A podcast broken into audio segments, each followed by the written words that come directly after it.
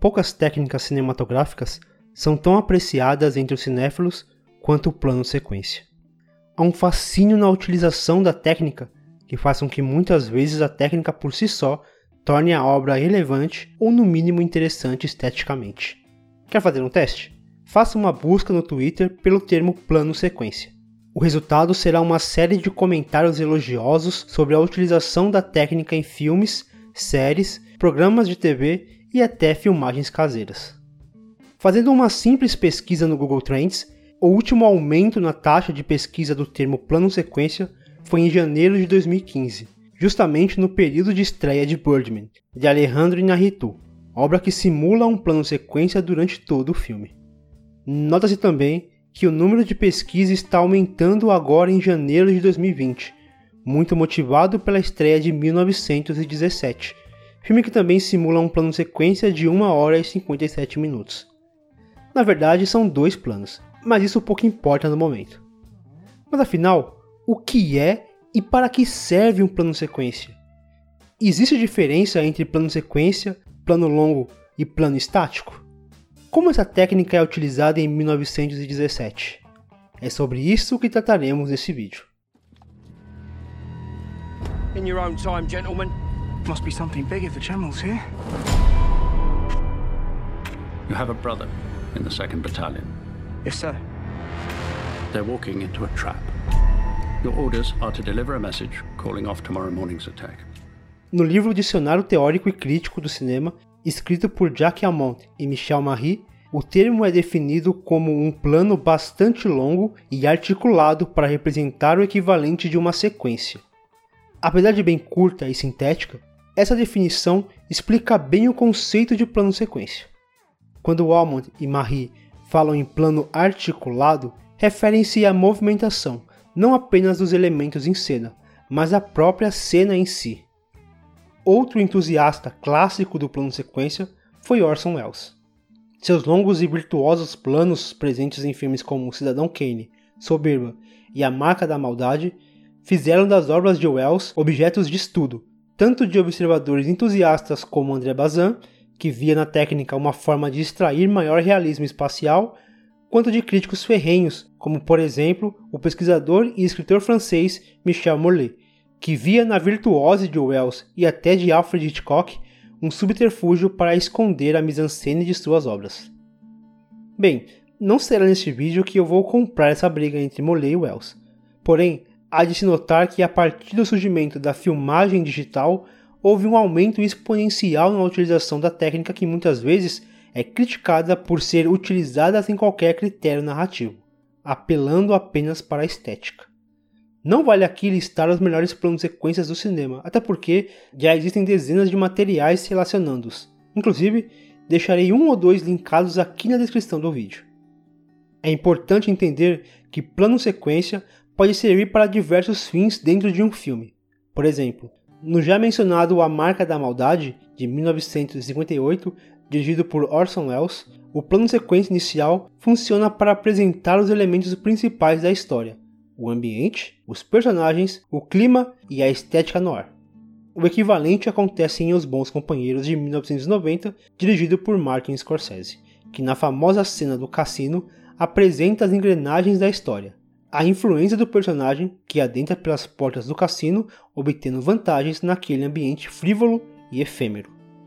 É como se Scorsese estivesse nos dizendo: observe atentamente os detalhes do mundo deste personagem, pois logo eles deixarão de existir. Em Demolidor, uma série da Netflix, o plano sequência tem a função de retratar a exaustão da batalha do herói que bate, apanha, cai e levanta. O propósito é cansar o espectador, para que ele sinta o cansaço do personagem. Enfim, estes são apenas alguns exemplos de como o plano sequência pode ser utilizado em uma cena. E quanto a 1917? Como o plano sequência é utilizado neste filme?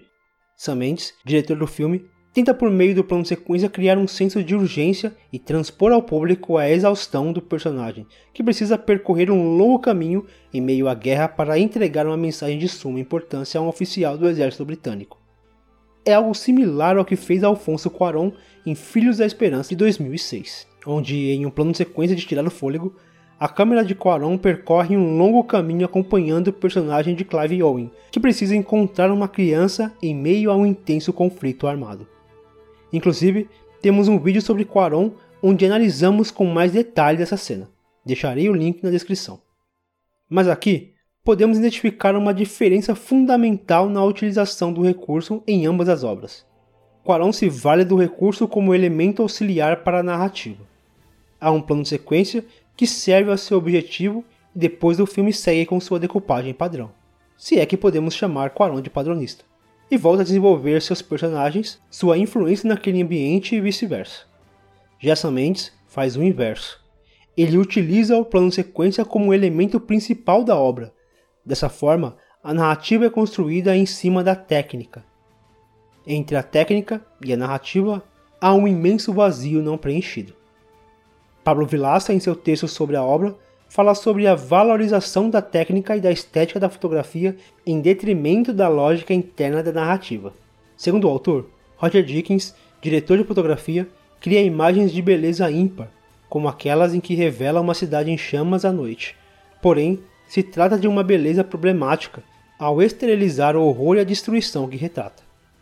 Luiz Carlos Júnior, em seu texto para a revista Contracampo, sobre o filme Vá e Veja, de 1985, dirigido por Ellen Klimov, fala sobre como não deve existir no cinema guerra cirúrgica praticada sob anestesia e com materiais esterilizados.